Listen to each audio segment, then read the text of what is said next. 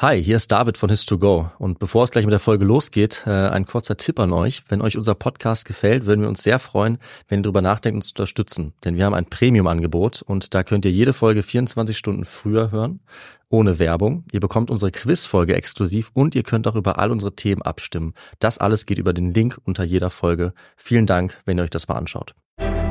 Ich bin ein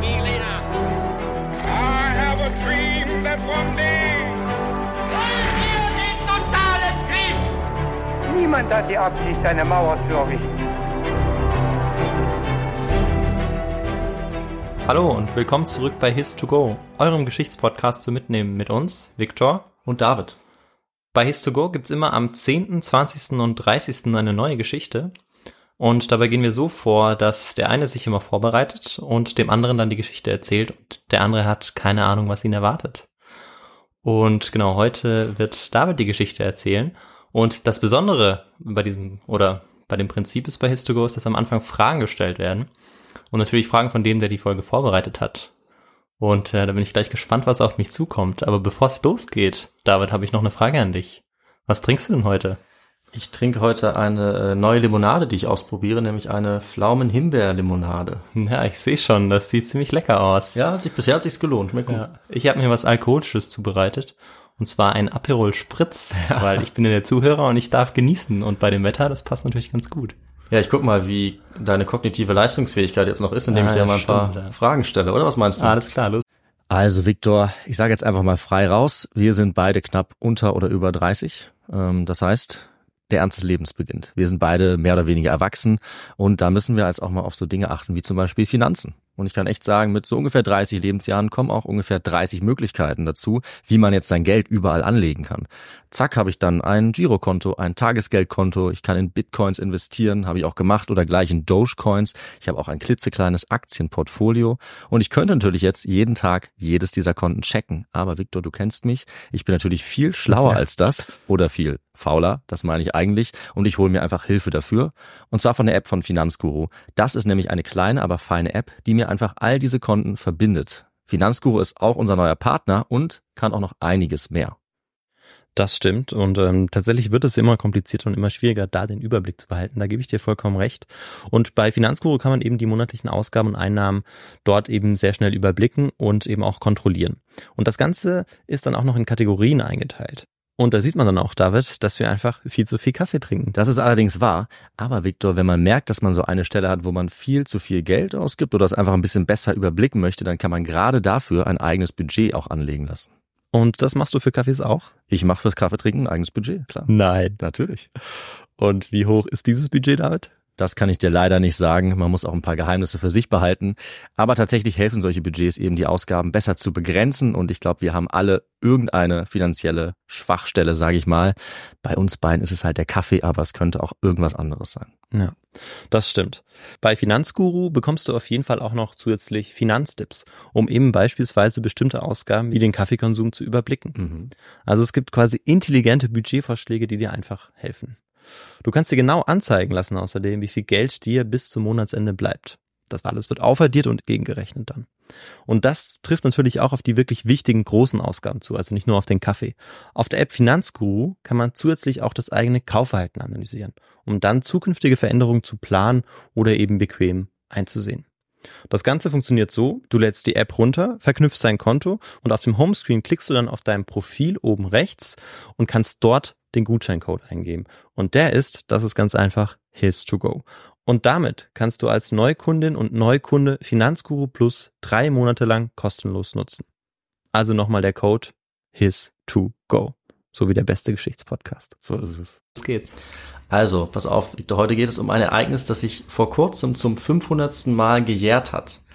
Von einem Jubiläum würde ich allerdings dabei nicht sprechen, weil das kein wirklich erfreuliches Ereignis war für die meisten, die daran beteiligt waren, außer für eine ganz kleine Gruppe. Für die war es wirklich großartig. Äh, Das heißt, wir springen heute ins Jahr 1520 und Victor, hast du eine Idee, wohin wir dann springen? 1520, also der Thesenanschlag war auf jeden Fall vorher. Ähm, ja, 1520, das sagt mir irgendwas. Und wenn ich sage, dass es für eine kleine Gruppe gut war und für eine sehr, sehr große Gruppe schlecht. Äh, Ja, auf Anhieb fällt mir da nichts ein, ne? Ist auch ein bisschen gemein, weil ich habe dir sehr wenig Informationen gegeben. Ja, tatsächlich.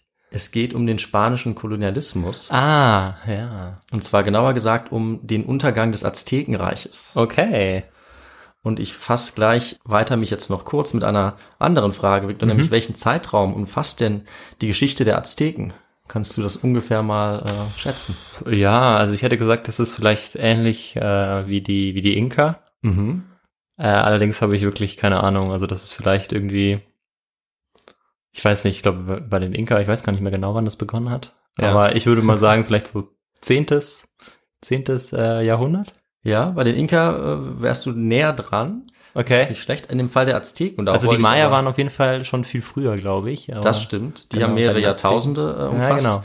Aber die Azteken, das Besondere ist an denen, dass es sie sogar nur ganz besonders kurz gab. Ah, okay. Wir haben ja gerade schon gehört, dass 520 das Ende ist Ja. und der Anfang ist 1320. Also Ah, nur okay. 200 Jahre. Ja. Also 700 Jahre zu uns heute. Ganz genau. Und eben 500 Jahre seit diesem Untergang. Okay. Und ja, unsere Geschichte wird sich heute um drei Protagonisten drehen, die in diesem Untergang der Azteken vorkommen. Unter ihnen ist auch eine Protagonistin, die du wahrscheinlich nicht kennst. Ich glaube, die anderen beiden kennst du. Ja. Und ihr Name ist La Malinche. Und jetzt meine Frage, Victor, was glaubst du, wer war Malinche? Und da habe ich jetzt zum Glück Okay. nochmal drei Möglichkeiten Ja. für dich. War das A, die Übersetzerin von Hernán Cortés? Ja. War es B, die Frau und Nachfolgerin des Aztekenherrschers Moctezuma? Oder war es C, eine Kriegerin der Azteken? Also da zwei Antwortmöglichkeiten mit, Az- also ich muss raten, Ja. mit Azteken ist, würde ich eine davon nehmen. Und ähm, ja, also es ist natürlich wäre schon äh, sehr verrückt, wenn es irgendwie die Frau von dem letzten Aztekenherrscher, das war eine Antwortmöglichkeit, richtig? Ja. Genau gewesen wäre und deshalb würde ich darauf tippen. Okay. Tatsächlich, ja. Und dann noch eine letzte Ja. Frage. Wo lag denn die Hauptstadt der Azteken, die man Tenochtitlan nennt? Lag die A in den Bergen, B auf einem See oder C mitten im Dschungel? Oh je. Gute Frage. Danke. Ich würde sagen, ähnlich wie bei den Inka auf dem, auf dem Berg eher. Mhm. Ja. Okay, wir werden bald die Antworten erfahren. Äh, sehr bald. Aber erstmal jetzt reden wir über die Azteken. Mhm. Also Azteken, das Lustige ist, die gab es eigentlich nie. Zumindest gab es nie ein Volk, das sich selber so genannt hat. Okay. Denn die Azteken, an die wir denken und um die es natürlich heute geht, die haben sich selbst als Mexica bezeichnet.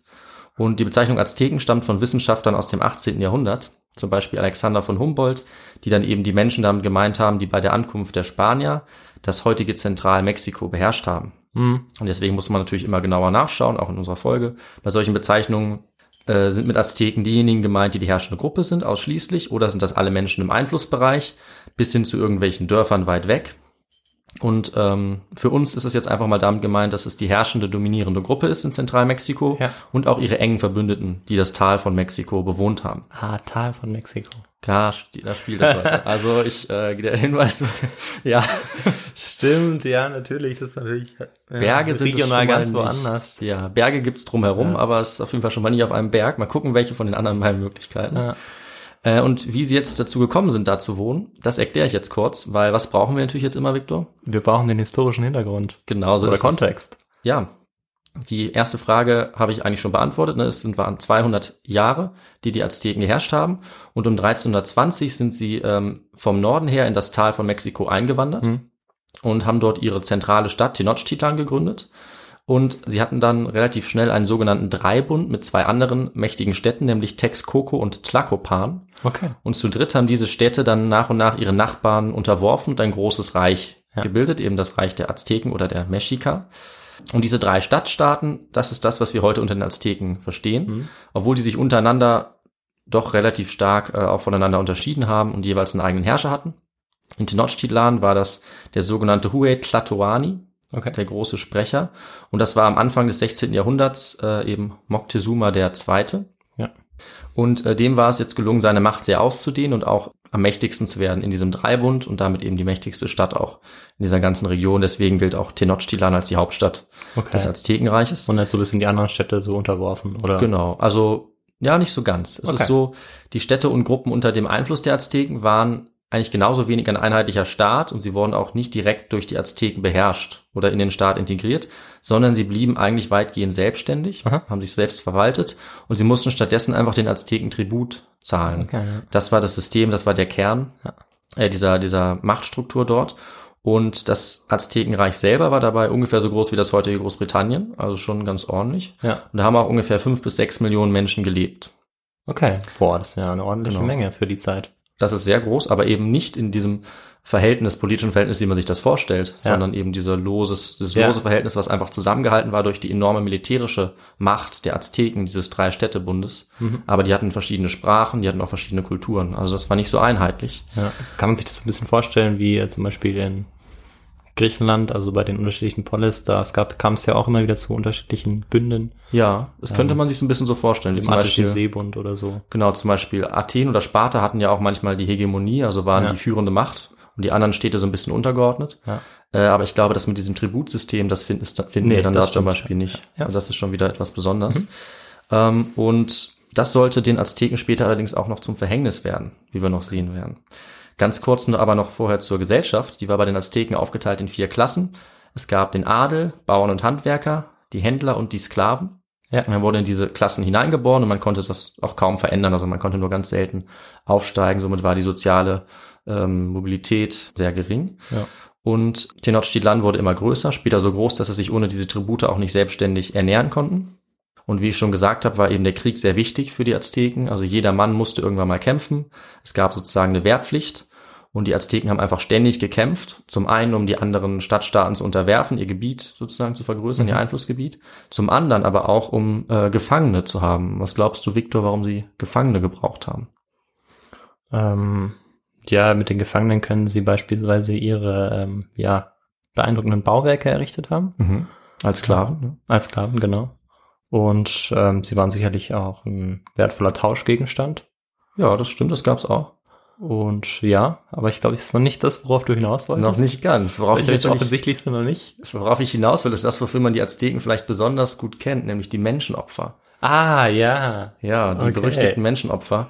Und äh, meistens wurden eben Gefangene, die im Krieg gemacht wurden, Okay, aber das ist dann, Göttern geopfert. okay, aber das ist dann ganz anders als bei den Inka zum Beispiel, oder? Äh, Ich meine, da gab es auch Menschenopfer, aber da hat man ja Menschen geopfert, die an, also die, ähm, ja, eher zur, zum Adel gehörten teilweise. Genau, das stimmt, ja. um dem Göttern ja jemanden zu opfern, der, ja, der auch vielleicht, ist jetzt hart ausgedrückt, aber was wert war. Während Ist wenn man natürlich richtig, Gefangene ja. opfert, ist es, man macht ein Menschenopfer, aber der Wert des Menschen wurde für damalige Verhältnisse als nicht sehr hoch eingeschätzt. Von dem her.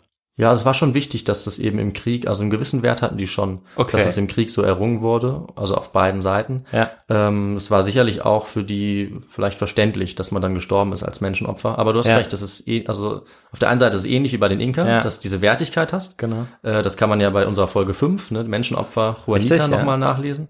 Aber ja, anders ist eben, dass es keine sozusagen freiwilligen Menschenopfer waren, nicht irgendwie jetzt ein Mädchen aus der Familie weggenommen wurde und dann den Berggöttern geopfert, wie im Fall von Juanita, sondern genau, es waren Gefangene in den Kriegen.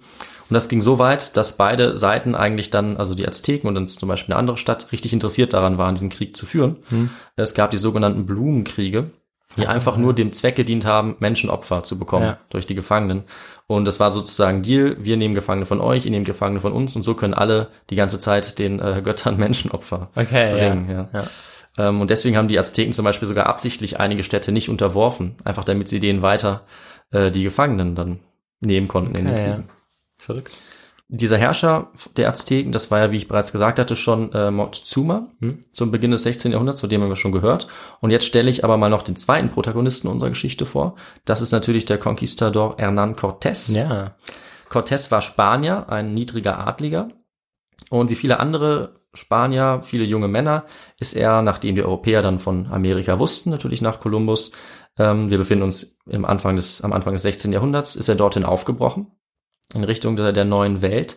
Und er hat dann zunächst auf Kuba gearbeitet, mit anderen Spaniern. Er hat dort unter dem Gouverneur Velázquez gearbeitet, ist dort sogar relativ reich schon geworden. Und dann hat er sich einfach äh, eigenmächtig auf eine Expedition gemacht, weil man gehört hatte, dass es in Richtung des heutigen Mexiko äh, Reichtümer geben sollte, Mhm. sage ich mal.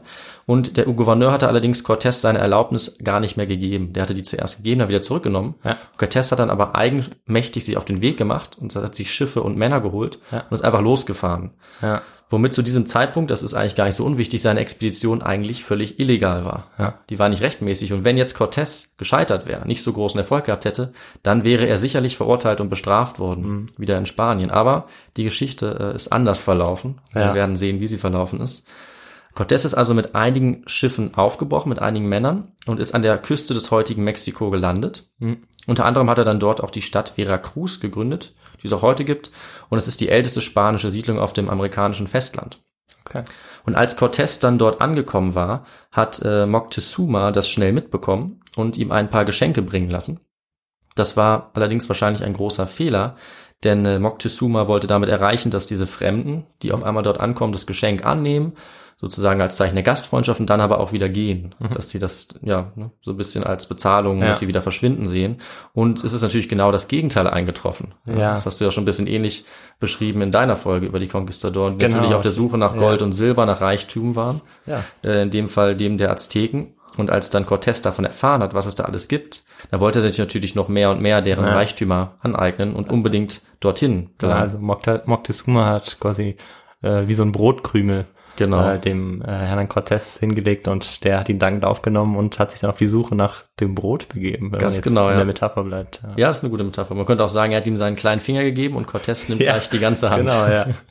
Cortés ist dann ins Landesinnere gezogen und ich fasse mich da jetzt kurz, er ist, hat eine Weile gedauert. Er ist über einige Städte immer weiter Richtung der Hauptstadt gezogen, Tenochtitlan. Und die wichtigste Station auf dem Weg dorthin, das war Tlaxcala. Okay. Und zu Tlaxcala sage ich Folgendes, als das Aztekenreich sich immer weiter in Zentralmexiko ausgebreitet hat, im späten 15. und auch frühen 16. Jahrhundert, also kurz bevor unsere Geschichte einsetzt, kurz bevor Cortés dort ankommt, hat das Aztekenreich gerade seine maximale Ausdehnung erreicht. Ja. Hätte natürlich noch weitergehen können, Ja. wenn er nicht gekommen wäre. Ja. Und dieser kleine Stadtstaat namens Tlaxcala hat es aber geschafft, gerade so unabhängig zu bleiben. Vielleicht auch, weil die Azteken das eben wollten, aufgrund dieser äh, Blumenkriege. Mhm. Und die Stadt lag auf halber Strecke zwischen dem Meer und Tenochtitlan, der Hauptstadt. Und ähm, für Cortés konnte sie deshalb sowohl eine große Gefahr sein, äh, weil es eben schon ja, auch ja, gute Krieger dort gab, also die waren militärisch ganz gut aufgestellt, aber es konnte eben deswegen auch eine riesige Möglichkeit sein. Ja. Und am Anfang war es so, äh, dass es erstmal Feindseligkeiten gab und auch gewalttätige Konflikte zwischen diesen beiden Seiten. Und wenn das so geblieben wäre, hätte Cortés ausweichen müssen, vielleicht oder umkehren. Und vielleicht wäre er dann auch schon gescheitert und wäre nie in Tenochtitlan angekommen. Ja. Weil aber äh, die Tlaxcalteken nicht in der Lage waren, die Spanier zu besiegen, ähm, und die Spanier hatten dann damit eben einiges Glück, hat sich dann herausgestellt, dass die Spanier da gerade eigentlich zur richtigen Zeit am richtigen Ort waren. Ja. Genau wie das auch die Spanier unter Pizarro bei der Eroberung des Ja. Inka-Reichs äh, Hm. waren. Und äh, die Tlaxcalteken waren wohl beeinflusst durch die überlegenen Waffen der Europäer, der Spanier und auch durch deren Überleben als so wenige Leute Hm. und sich, dass sie sich so gut zur Wehr setzen konnten. Und es kann auch deren Aussehen eine Rolle gespielt haben, also mit diesen Rüstungen. Ja, sie sahen natürlich ein bisschen fremdartig aus. Sie hatten vor allem auch Pferde dabei und Hunde, was völlig unbekannt war in Spanien. Äh, ich meine in Südamerika, also aus Spanien mitgebracht. Ja, das darf man nicht vergessen. Ne? ja. So ein Pferd, also ist ja schon eigentlich auch ziemlich groß Ja. und äh, auch kann sicherlich einschüchternd sein. Ähm, und es gibt auch noch einen weiteren Fakt, der allerdings kritisch gesehen werden muss, nämlich die Geschichte, dass ähm, die Azteken die Spanier als Götter gesehen haben, weil sie Okay. von der Prophezeiung äh, wussten, dass irgendwann ja Götter kommen und sozusagen die Herrschaft übernehmen Ja. und die Spanier mit ihren Pferden und ihren Rüstungen so aussahen. Ja. Das muss allerdings ähm, Ja, ist auf jeden Fall problematisiert werden. Ja. Also es ist eigentlich wahrscheinlicher, dass die Spanier selber diese Erzählung noch weiter verbreitet haben. Vielleicht hatten sie davon Ja. gehört, weil sie damit ihre Ero- Eroberung selber legitimieren wollten. Also wenn, genau, wenn es es gegeben hat, ähm, dann hätte es eben vor allem dann, ja, den Spaniern genutzt. Das ist sehr wahrscheinlich, ja. genau. Zumindest kann man nicht mehr sagen, was für eine Rolle das gespielt hat. Ja, Es wäre sicherlich falsch zu sagen, hier haben wir den Grund und deswegen hat Cortés alles erobert. Ja. Das muss ich aber auf jeden Fall erwähnen. Ähm, und auch wichtig, also wirklich wichtig, ist natürlich die Waffentechnik der Ja, klar. Conquistadoren. Ja. Also die Azteken selber ähm, und die anderen äh, Stämme und Städte in der Region haben mit Speeren gekämpft, mit Schwertern und auch Keulen. Und Giftpfeile auch? Äh, ja, gab das auch Giftpfeile. Okay. Nee, weil bei mir die Giftpfeile vorkamen Ja. in meiner Folge. Die kommen in der Geschichte nicht direkt vor, aber ja, klar, die gab es okay, auch. ja. Und Pfeil und Bogen waren auch eine wichtige Waffe. Ja, na klar, ja. Genau wie auch Steinschleudern, das stimmt auf jeden Fall. Und äh, gebaut waren diese ganzen Waffen der Azteken eben aus Stein, Holz und äh, Obsidian. Ja, das ist so ein Vulkanglas, das aber, wenn es auf Stahl trifft, auf so ein Stahlschwert, geht das sofort kaputt. Und ähm, ja, die treffen dann natürlich auf Spanier mit Rüstungen und Schwertern aus Metall, mit Musketen und Kanonen. Und das hat einfach einen enormen Unterschied gemacht Ja, klar. wo man gar nicht so genau sagen kann, was das alles ähm, ausgelöst hat. Aber es muss wohl einen enormen Terror verursacht haben. Also das, äh, denke ich, wird schon eine Rolle gespielt haben. Und die Spanier haben das auch bewusst genutzt. Also sie haben damit Terror verursacht Und dieser Terror war eigentlich ein wichtiges Instrument auch ihrer Eroberung, weil sie haben mit den Kanonen äh, einfach Gebäude komplett kaputt geschossen und haben dazu auch noch Trompeten gespielt und viel Lärm verursacht. Also sie hatten einen starken psychologischen Effekt. Ähm, und damit haben sie wirklich Angst und Schrecken verbreitet, was ihnen insofern genutzt hat, als dass sie dann eigentlich oft gar nicht mehr kämpfen mussten. Ja, das ist dann vielleicht das, warum man auch dieses Göttliche rein interpretiert hat, weil man Ja. sich wirklich einer Kraft ausgesetzt gesehen hat, die eigentlich, von der man nichts wusste, von der man nichts kannte. Man konnte sich das ja überhaupt nicht erklären, Nee, was genau. da passierte. Das stimmt. Und ja. suchte vielleicht nach einer Erklärung, ja. ob das dann in dieses Göttliche ging oder ob das dann eher das Gegenteil war und irgendwie der Teufel. ja. Ja, schwer zu sagen. Auf jeden Fall müssen die sehr verunsichert äh, Ja. und eingeschüchtert Ja. gewesen sein deswegen. Und die Spanier mussten deswegen auch nicht gar nicht unbedingt die ganze Zeit kämpfen, Ja. sondern konnten durch diesen Terror einfach schon ähm, viele dazu bewegen, sich ihnen zum Beispiel anzuschließen. Und damit kommen wir jetzt auch zurück zu den Tlaxcalteken, weil die haben nämlich genau das gemacht. Also sie haben diese Fremden mit überlegenen Waffen gesehen und daran, daran haben sie dann die perfekte Gelegenheit erkannt, jetzt die Azteken zu besiegen und ihr Reich und ihre Hauptstadt zu zerstören. Und genauso haben das auch andere Städte gesehen, zum Beispiel die Stadt Huye, Hueyotzingo. Ja. Also ich entschuldige mich natürlich für falsche Aussprachen, die hier sicherlich auch vorkommen ich, werden. da klang das ganz gut. Ich habe noch mal kurz eine Frage. Also Hernan Cortés, der kommt von Osten her, richtig? Von Mexiko, Ja. über den Atlantik und dann. Genau, also der er Golf von Mexiko. Ja, Genau. Nur noch mal ums grob, weil ich kann die Städte gerade nicht so gut Ja, ja. zuordnen. Dann Stimmt, genau. Also er kommt von Osten, er kommt vom also im Golf von Mexiko, Ja. legt da an, wo heute Veracruz liegt, das kann man auch ungefähr nachgucken. Und dann geht er sozusagen in die Mitte äh, genau, des Landes, genau. wo jetzt heute Mexiko-Stadt liegt. Ja. Und genau, also vom Atlantik, ne? ja, richtig, genau, ja. Nicht vom Pazifik. sehr wichtig. Gut, das nochmal zu klären, ja, auch für mich. Genau. Ähm, und jetzt kommen wir wieder zurück, jedenfalls zu den Tlaxcalteken. Die werden jetzt zu den wichtigsten Verbündeten von Cortés, einfach aus dem Grund, dass sie selber ihre eigenen Interessen damit verfolgen wollten. Ähm, und das ist das, was ich jetzt meinte, dass das Tributsystem noch ähm, Nachteile auch hat für die Azteken, denn ähm, die Tlaxcalteken und andere Städte äh, wurden eben unterdrückt von den Azteken und die haben äh, sich dadurch immer mehr Feinde gemacht. Und diese Feinde haben es natürlich jetzt als die Chance gesehen, den Spieß umzudrehen. Und deswegen wollten sie sich Cortés einfach bedienen. Während er auf der anderen Seite natürlich sie nutzen wollte. Das heißt, es war eigentlich ein Deal, von dem beide Seiten profitiert haben. Und ähm, diejenigen, auf deren Kosten das ging, das waren dann eben die Azteken. Und ähm, wir wissen jetzt nicht genau, wie viele indigene Verbündete Cortés auf diese Weise bekommen hat, aber es müssen deutlich mehr gewesen sein als die Spanier, die er selber dabei hatte. Also ein Bericht nennt zum Beispiel 6000 indigene Verbündete, was sehr viel mehr gewesen ist als die ungefähr 250 oder 300 Spanier um Cortés. Und die haben ihn dann begleitet, als er das dann geschafft hat, zum ersten Mal nach Tenochtitlan zu kommen. Und ähm, bei der finalen Belagerung, dem Angriff auf Tenochtitlan, können es sogar bis zu 200.000 indigene Krieger gewesen sein. Ne? Also es handelt sich eigentlich viel mehr um Bürgerkrieg als um Ja. irgendwie eine Eroberung der Spanier, wenn man so möchte. Genau, oder eine Mischung aus beidem, Ja. auf jeden Fall. Das äh, ist schon mal klar. Ja. Und jetzt kommen wir aber natürlich zur entscheidenden Begegnung. Hm. Also Cortés hatte ja vorher schon Kontakt mit Botschaftern von Montezuma, die Ah. ihm leider ja ein paar Reichtümer gezeigt haben. Das hatte ich ja schon gesagt. Also Montezuma wusste die ganze Zeit, dass die Spanier kommen und hatte na, vielleicht auch so ein bisschen Sorge und wollte eigentlich sie eher von der Hauptstadt fernhalten, hat es aber nicht geschafft. Und am Morgen des 8. November 1519 ist es dann soweit und die drei Protagonisten unserer Geschichte treffen aufeinander. Oha. Wo jetzt auf einmal die dritte herkommt, Ja, sage ich gleich. Zunächst mal bedeutet das ein einzigartiges Treffen in der Weltgeschichte. Ja, also Cortés ähm, trifft Moctezuma auf einem der Wege, die über den See Texcoco zu Tenochtitlan führen. Das ist ein gepla geplantes Treffen oder nicht? Das ist im Prinzip ein geplantes Treffen. Also ja. okay. Ja, ich denke mal, Cortés weiß jetzt nicht genau, wo das stattfindet, Ja, aber klar, er nähert sich eben der Stadt und Ja. äh, der Herrscher Moctezuma kommt mit seiner Delegation mit 200 Leuten oder so, kommt eben dahin, auf so einem Steg im Prinzip, Ja. auf so einem Dammweg, der von der Stadt, die auf dem See liegt, was die natürlich die Antwort unserer Stadt, Ah. unserer Frage ist, ans Festland führt. Die treffen sich auf dieser Brücke. Und man kann sich eigentlich kaum vorstellen, was die Spanier bei ihrer Ankunft gesehen haben. Also es liegen ungefähr 60.000 Häuser auf mehreren Inseln in diesem See Texcoco gebaut. Und mehr als 100.000 Menschen leben Mhm. Ah, dort. okay. Also was zu diesem Zeit eine der größten Städte der Welt bedeutet. Ja, ich habe ein ganz falsches Bild von den Azteken gehabt. Ja, Ja. genau. Also anders Okay. als Machu Picchu, was Ja, ja. hoch in den Bergen liegt. Ja, Ja, liegt äh, die Hauptstadt der Ja, Azteken. Tenochtitlan mitten in einem riesigen See auf solchen Inseln und muss wahnsinnig beeindruckend ausgesehen haben.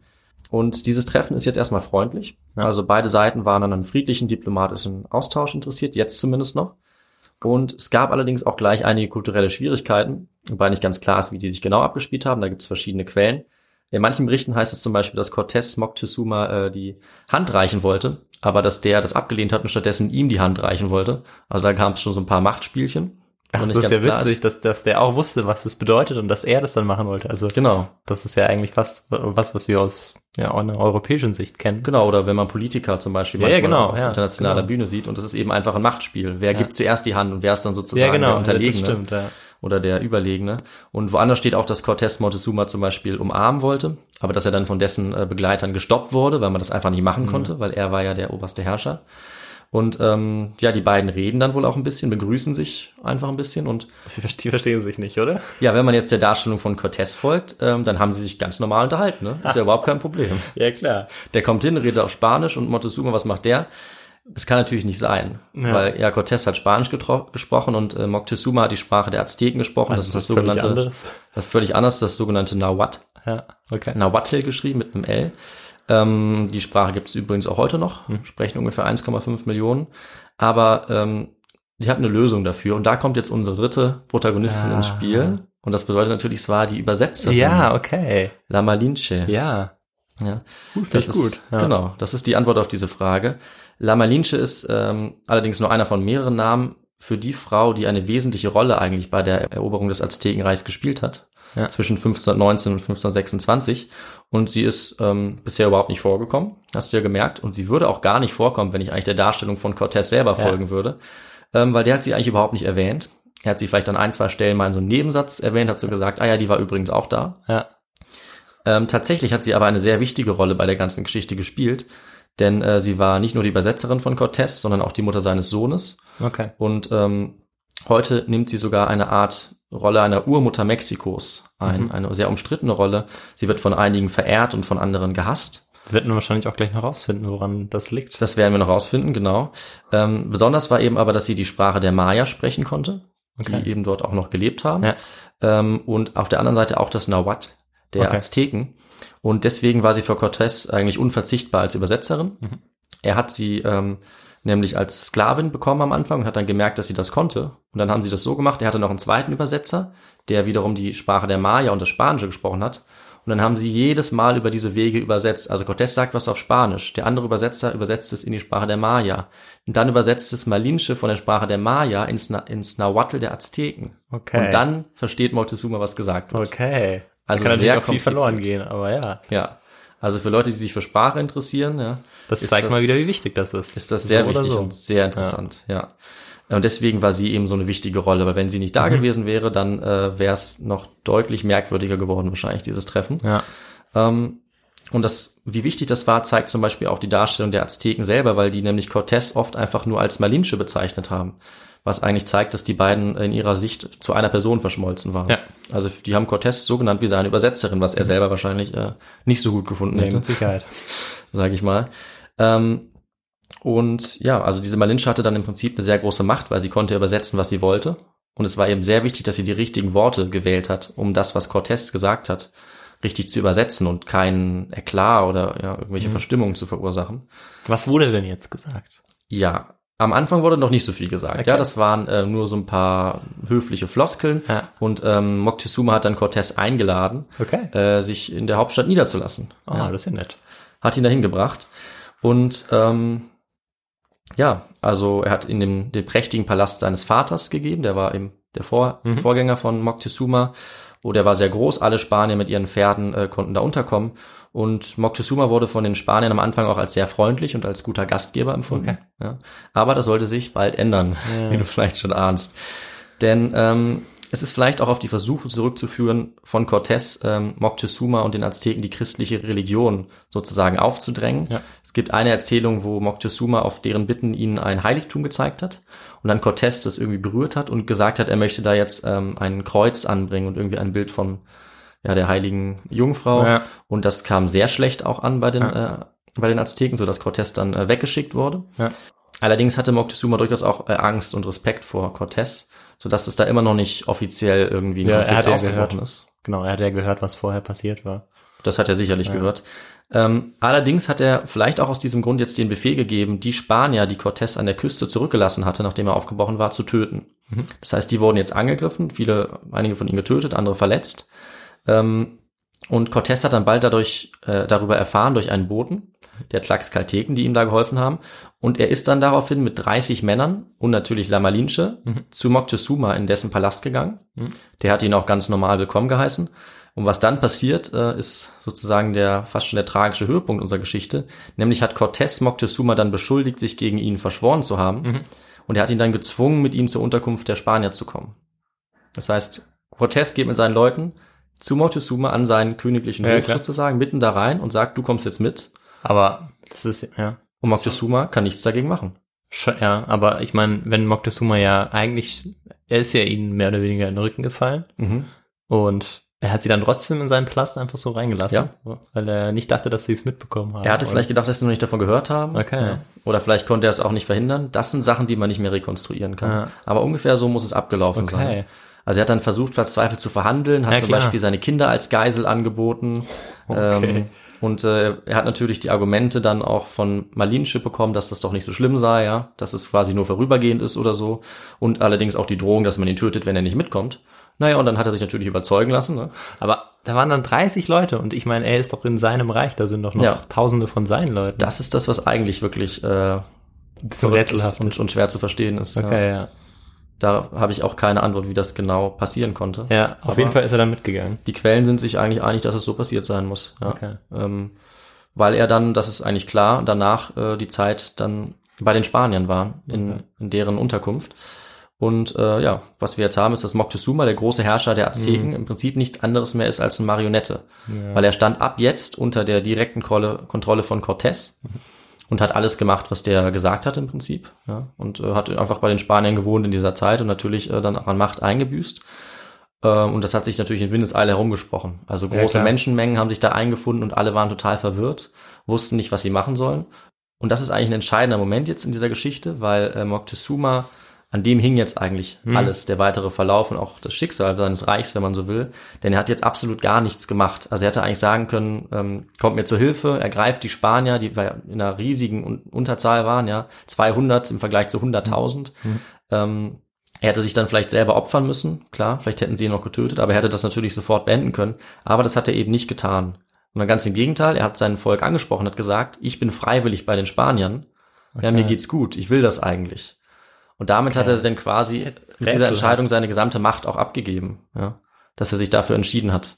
Ja. Und äh, da stimmen eigentlich die Quellen, soweit ich das überblicke, auch überein. Und gibt es irgendwie auch, ja, Berichte oder Literatur dazu, warum das, warum er sich dafür entschieden hat? Das kann man, das So- kann man, so glaube ich, nicht so ganz rekonstruieren. Also ich glaube, dass er vielleicht einfach gehofft hat oder nicht, nicht wirklich sich im Klaren war, was die Absichten von Cortés war und eben gehofft hat, dass er, ähm, nachdem er mit ihm verhandelt, ja, er hat ihm zum Beispiel auch eine seiner Töchter ähm, als Frau gegeben, Ja. dass er die dann irgendwie überzeugen kann, einfach ein Bündnis durchzuführen und äh, das politisch sozusagen zu lösen. Weil Okay. er ja nicht wusste, was als nächstes passieren würde und vielleicht, ich meine, also wenn ich mir das überlege, immer noch in seiner Hauptstadt war, ja, mit seinen getreuen Kriegern und Untertanen und sich auch vielleicht gedacht hat, was kann Cortés jetzt schon also machen? er war in einer spanischen Unterkunft in der Hauptstadt. Genau. Ah, okay. Naja, also der war in diesem Palast, Ja. dass er den, den er den Spaniern gegeben hat. Ja. Überall waren seine Männer und er hat vielleicht versucht, das erstmal friedlich zu lösen. Okay. Friedlich zu lösen, hat dann aber gemerkt, dass er aus der Situation auch einfach nicht mehr rauskommt. Ja. Also es muss einfach sehr äh, schwierig gewesen sein und ich denke, er war selber überfordert und vielleicht dann auch nicht, ähm, ja, nicht besonders äh, entschlussfreudig oder Ja. wusste auch nicht, was Ja, er da machen soll. Ja, und deswegen hat er quasi noch ein bisschen weitergelebt, äh, weiter regiert bei den Spaniern, hat nichts weiter veranlasst.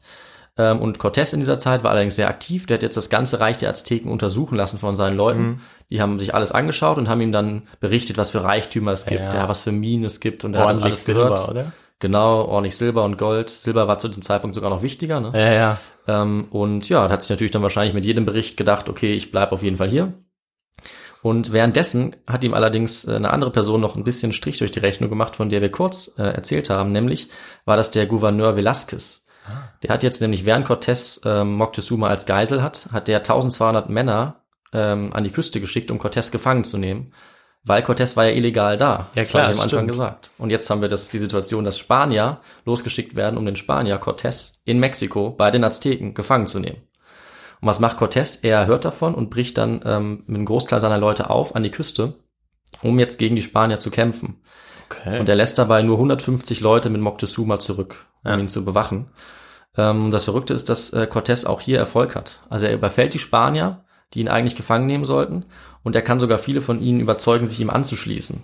Das ist alles sehr rätselhaft. Das ja. ist sehr verrückt. Und Ich find- ja. ja, Ich finde, das, das könnte vielleicht sogar, also könnte, sage ich, schon auch für die These sprechen, dass man tatsächlich große Angst vor den Spaniern, großen Respekt und fast schon so ein bisschen in Ehrfurcht der Staat war, weil da noch 150 Leute sind und da sind mehrere, 10.000, die ja auch kampferprobt sind, die es gewohnt sind, auch zu kämpfen, ja, und nicht reagieren, dann muss ja irgendwie eine, muss ja wirklich was, also muss ja wirklich einen Grund gehabt haben, wirklich nicht einzugreifen, weil klar. Ja, also nicht entschlussfreudig zu sein, ist natürlich die eine Sache, aber auf der anderen Seite ist es ja offensichtlich, dass die da ähm, Mhm. ja in 0, nichts dann diese, diese Stadt hätten wieder erobern können. Das stimmt natürlich, aber das ja die, äh, die Sicht von uns heute. Das Problem ist ja, dass für die äh, Untergebenen ja der ähm, ihr Herrscher ihnen gesagt hat, dass sie nichts unternehmen sollen. Also im Prinzip war der äh, Befehl für sie ja eindeutig. Das heißt, dieses Problem gab es ja, dass der oberste Herrscher, der für sie eben schon heilig war, äh, vor dem sie den größten Respekt,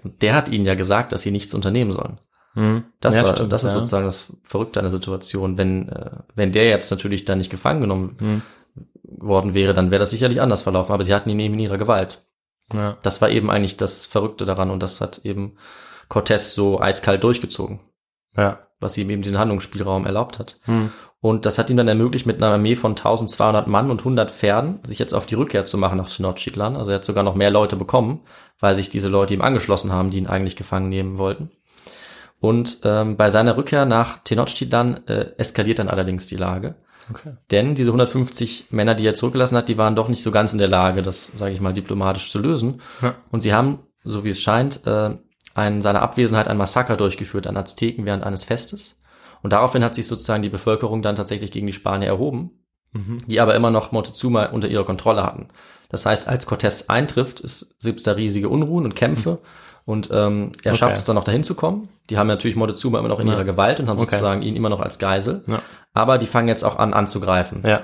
die Azteken. Und was dann als nächstes passiert, ist nicht ganz klar. Ja. Wir wissen nur das Ergebnis und sozusagen den Höhepunkt der Geschichte. Moctezuma stirbt. Ja. Und die zwei Möglichkeiten, die es eigentlich gibt, wie es abgelaufen ist, ist erstens, die Spanier haben ihn umgebracht, weil er für sie nicht mehr wichtig war oder weil sie ihn vielleicht als Gefahr gesehen haben. Und die zweite Geschichte, die es auch gibt und die natürlich die Spanier äh, als die wahre Geschichte darstellen, ist, dass er von einem Steinwurf getroffen wurde von einem ähm, seiner eigenen Untertanen. Nämlich wurde er laut dieser Darstellung gezwungen, äh, seine Untertanen zu beruhigen, ist irgendwie auf so eine Mauer geklettert in seinen ganzen Insignien, in seinem Herrscher.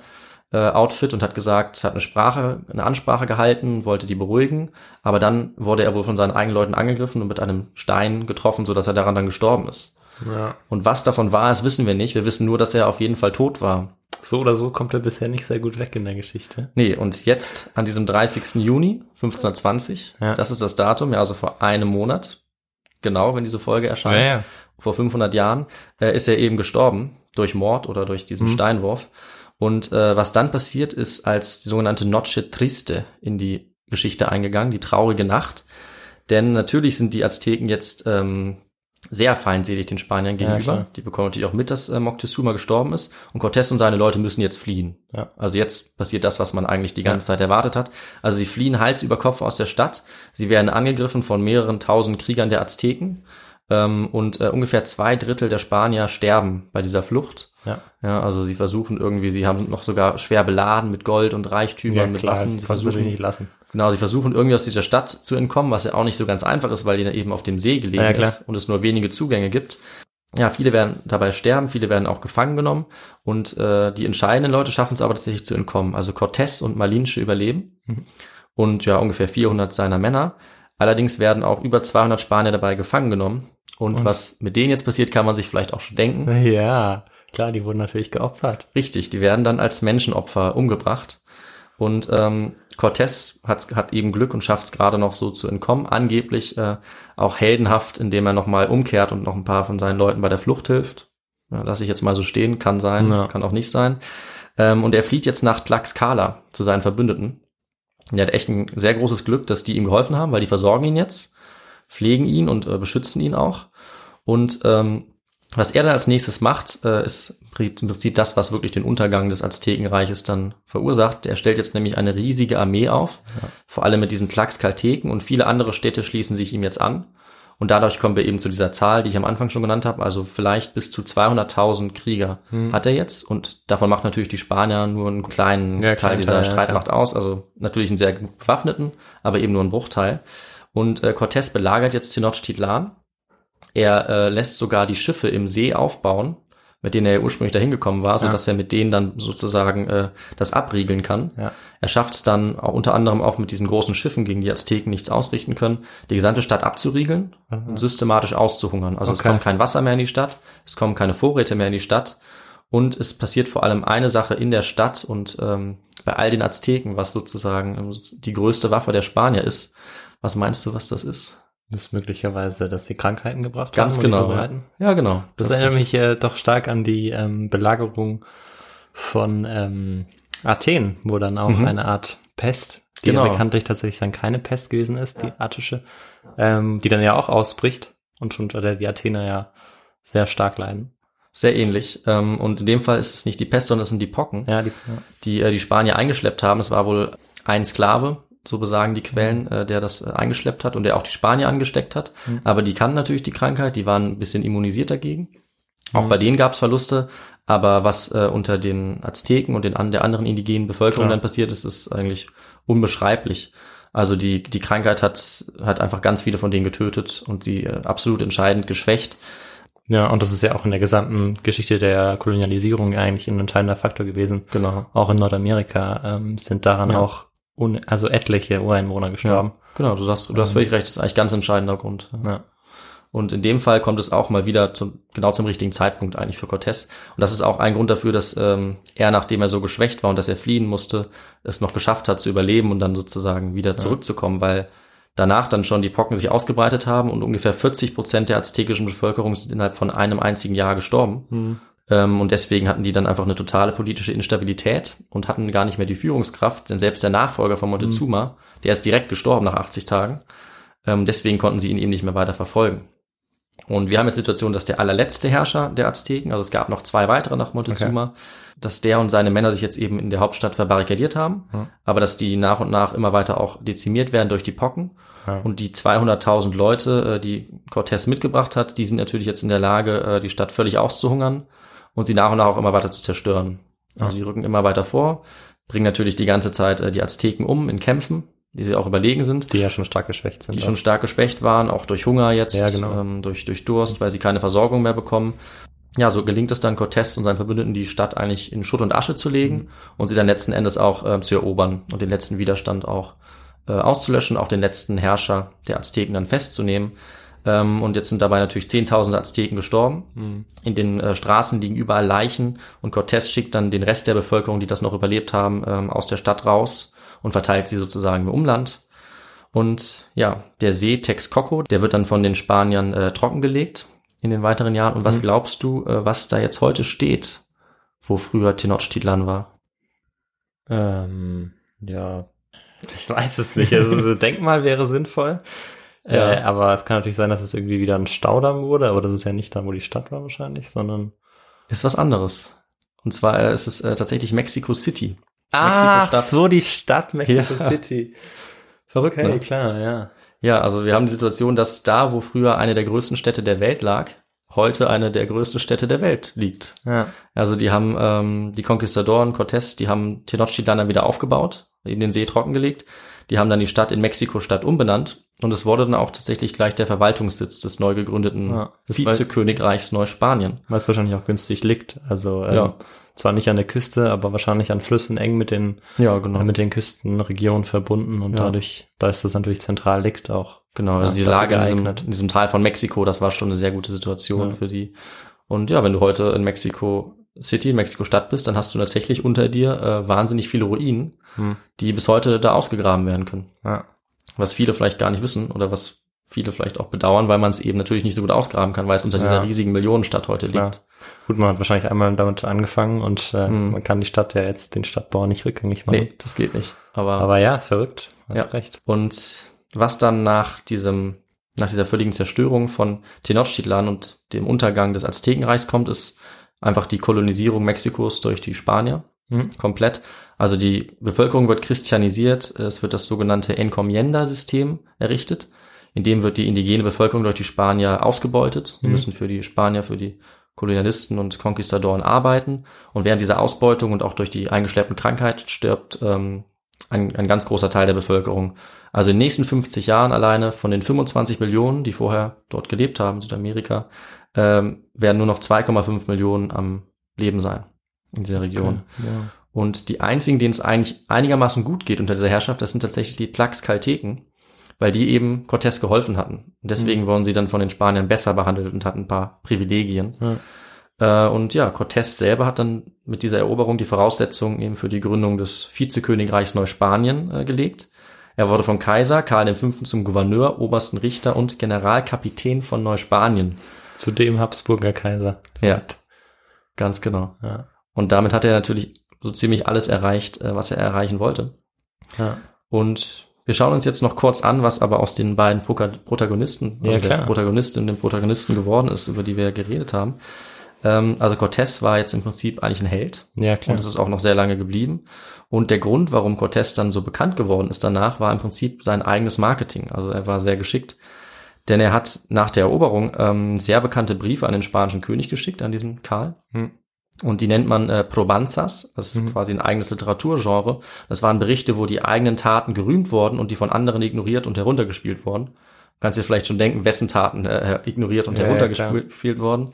Also wie bei den meisten Mythen über Konquistadoren war das in diesen Darstellungen dann so, dass wenige Männer große Reiche wie die der Inka oder der Azteken äh, zu Fall gebracht haben. Und ähm, Cortés war damit sehr erfolgreich, diese Eroberung als seinen Verdienst darzustellen. Und äh, dass er eben als einer von wenigen Eroberern, sehr mutig, von Gott gesandt, als ein besserer Mensch, als Spanier, ähm, das alles erreicht hat. Und währenddessen blendet er natürlich völlig die Rolle Ja, seiner Verbündeten und der indigenen Bevölkerung aus. Und erreicht damit, dass die Darstellungen schon damals so populär werden, ähm, dass die spanische Krone sie sogar verbieten musste, weil sie Angst bekommen hat, dass der Kultstatus um Cortés zu groß wird. Ja. Weil immer wieder Leute ähm, zu ihm auch hingepilgert sind, zu seinem Landsitz und er ist dann sozusagen zu einer politischen Gefahr sogar geworden, Ja. dass sie das verboten haben, was aber nicht so ganz geklappt hat. Ähm, und deswegen gibt es bis heute auch einen Mythos von so wenigen heldenhaften Eroberern, Hm. der aber nicht stimmt. Und ähm, was natürlich in diesen Berichten auch ausgeblendet wurde und auch wichtig ist, sind die ganzen Grausamkeiten, die Cortés und andere äh, verursacht haben, Massaker, die sie begangen haben an der indigenen Bevölkerung. Und ja, wenn man das hört, kann man sich vielleicht vorstellen, warum Cortés bis heute so bekannt ist. Ja. Und jetzt aber die zweite Protagonistin, noch was ist mit der passiert? Also La Malinche, äh, sie hat eigentlich bis heute sehr gegensätzliche Beurteilungen erfahren. Was ich noch dazu sagen wollte, ist, dass sie wurde als äh, Sklavin vermutlich äh, Cortés übergeben. Man weiß nicht so ganz, ob das ein Geschenk war oder ob er das sogar gefordert hat. Aber mit ein paar anderen ähm, indigenen Sklaven wurde sie ihm gegeben. Er hat sie dann zunächst auch einem seiner eigenen Offiziere zur Frau gegeben. Aber weil sie dann so wichtig als äh, Übersetzerin war, hat er selber dann auch eine Beziehung mit ihr angefangen. Und sie beiden haben auch ein Kind gezeugt. Und äh, wie ich schon gesagt habe, war sie eben wahnsinnig wichtig während dieser ganzen Zeit und hat sich für ihn sehr geschickt auch unverzichtbar gemacht, sodass sie auch selber einen sehr hohen Status hat. Also die Spanier haben sie Doña Marina genannt. Sie wurde nämlich getauft als Christin, hat den Namen Marina bekommen. Und auch äh, die Azteken haben sie mit einem Ehrentitel angesprochen, Malinzin. Das Zin bedeutet äh, Respekt und Ehrfurcht. Und das zeigt eben, wie äh, hoch geschätzt sie von beiden Seiten auch wurde. Ganz ähnlich war das äh, allerdings zum Beispiel auch bei einem anderen Übersetzer, Felipio oder Felipe, der äh, von Pizarro, dem anderen großen bekannten Ja. Konquistadoren, der Übersetzer war und an der Eroberung des Inka-Reichs mitgewirkt hat, was sehr wichtig war. Und interessant ist auch, dass diese beiden heute eigentlich auch als Verräter gelten. Also das ist sozusagen die eine Hälfte der Beurteilung. Ähm, Malinche gilt nämlich als ultimative Verräterin ihres eigenen Volkes, Ja. weil sie eben sozusagen entscheidend beteiligt war an ähm, der Ermordung Montezumas, wenn man das so sehen will, dem Untergang des Reiches. Und der Begriff Malinchismo, den es sogar gibt, der steht bis heute noch als äh, Begriff für den Verrat am eigenen Volk. Ja. Auf der anderen Seite wird Malinche aber auch als feministische Heldin gesehen, weil sie sich eigenständig eine starke Person neben Cortés äh, geschaffen hat, weil sie die Geschichte mit beeinflusst hat und auch eine Frau mit hohem Status geworden ist. Sie gilt auch als Mutter der mexikanischen Nation und zum Teil sogar als ähm, Mutter des ersten Nachfahren von Europäern und äh, der indigenen lateinamerikanischen Bevölkerung mit Cortés. Okay. Und was aus ihr wurde, konkret, sie hat danach tatsächlich jemand anderen geheiratet, also einen anderen Offizier von Cortés und ist als christliche Frau ähm, mit einem hohen sozialen Status dann wenig später gestorben und sie hat auch noch ein Kind bekommen. äh, so dass für sie die Geschichte eigentlich ganz gut ausgeht. Ja. Und damit sind wir jetzt auch bei einer abschließenden Zusammenfassung noch angelangt, die ich Mhm. noch machen möchte. Also, was noch wichtig ist in den Darstellungen, die die Conquista, die Eroberung Lateinamerikas äh, eben lange geprägt haben, haben sich die Eroberer eigentlich immer auf sich selbst konzentriert, die Conquistadoren, als wenige heldenhafte Europäer. Was sie aber eben kaum erwähnt haben, sind die vielen indigenen Krieger und auch eine nicht unbedeutende Anzahl an Afrikanern zum Beispiel.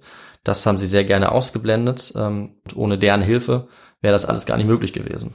Aber wenn man sich das vor Augen führt, dann ähm, schreibt man eben eine ganz andere Geschichte Ja. dieser Eroberung. Ja. Genau, und damit beende ich mal unsere. Geschichte vom Fall des Aztekenreichs. Ja, ja, eine super spannende Geschichte. Äh, ja, vor allem, weil eben so viele Faktoren eine Rolle gespielt haben. Mhm. Das finde ich auch so spannend. Und im Untergang äh, der Azteken, das ist nicht nur einfach, wie man vielleicht denken würde, die überlegene Waffentechnik war, die dazu geführt hat, dass die Spanier die Azteken ja auch in so kurzer Zeit und so schnell dann erobern und dem Untergang beibringen konnten, mehr oder weniger. Ja. Oder ja. Das stimmt. Sondern ja. äh, dass es eben noch viel mehr Faktoren eine Rolle gespielt haben. Unter anderem auch schon auch so ein bisschen, so hatte ich zumindest das Gefühl, ähm, ja, das Unvermögen auch so ein bisschen ja, das kann man ähm, des sagen. äh, Aztekenherrschers. mhm. Und da auf der anderen Seite natürlich auch ähm, ja Glück eine große Rolle gespielt hat, wie so oft. Ganz genau. Zum Beispiel ähm, ja mit der Krankheit, weil das konnte man Mhm. natürlich jetzt auch aus spanischer Sicht nicht wissen, dass das jetzt passieren würde. Wir aus heutiger Sicht, wir können das erklären, warum sowas passiert. Damals Ja. ja, war das, ähm, haben, haben sie das natürlich dann auch ausnutzen können. ja.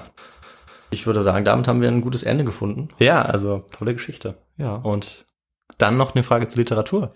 Wie Ja. sieht's da aus? Die Literatur werde ich ähm, auf unsere Seite His2Go stellen. ich Okay, habe cool. ähm, drei Bücher benutzt. Die, da, es gibt ein Buch über La Malinche, was Ja, interessant ist. ja. Es gibt eins, was so ein bisschen mit Mythen der Conquistadoren äh, aufräumt und auch eins über ähm, ja, die Eroberung selber und über die Mhm. Rolle von Moctezuma noch näher drauf eingeht. Also kann ich nur empfehlen. Das kann man dann ähm, in unseren Quellen sehen auf Instagram oder auf unserer Seite His2Go. Und ich glaube dazu, äh, Victor, sagen wir Sag auch ich mal noch was. mal was. Genau, ja. Also schaut eben gerne auf unsere neue Website vorbei. Da kann man ganz viele Sachen machen. Unter anderem kann man da auch uns unterstützen, unter anderem spenden. Und da wollen wir uns jetzt schon mal bedanken. Wir haben schon die ersten Spenden bekommen an all diejenigen, die uns äh, ja gespendet haben. Das Ja. finden wir natürlich toll und werden das direkt wieder investieren in äh, neues Material, neue Literatur. Ja. Außerdem, genau, kann man uns noch auf ähm, Instagram, äh, Instagram folgen, genau, man kann uns äh, auf Spotify folgen, man kann uns auf Apple Podcasts Bewertungen geben ähm, und man kann uns natürlich auch immer Feedback geben, entweder über das Kontaktformular auf unserer Website oder über die E-Mail feedback.histogo at gmail.com. Genau, ja, hast du sehr gut gesagt. Und auch von meiner Seite nochmal vielen, vielen Dank. Ähm, wir machen damit weiter, würde ich sagen. Ne? Ja. Und wir kommen dann in zehn Tagen am äh, 10.8. mit unserer nächsten Folge, die du da erzählen wirst, Victor. Richtig, genau. Okay, dann würde ich sagen, verabschieden wir uns und sagen bis zum nächsten Mal. Genau, bis zum nächsten Mal. Ciao. Ciao.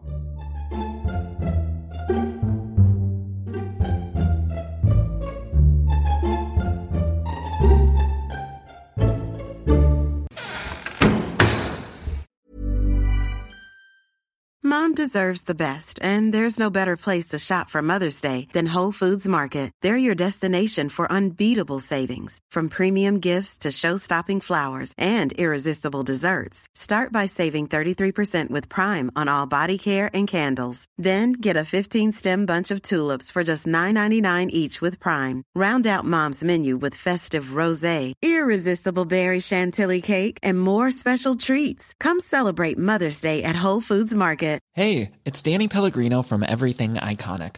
Ready to upgrade your style game without blowing your budget? Check out Quince. They've got all the good stuff shirts and polos, activewear, and fine leather goods, all at 50 to 80% less than other high end brands. And the best part? They're all about safe, ethical, and responsible manufacturing.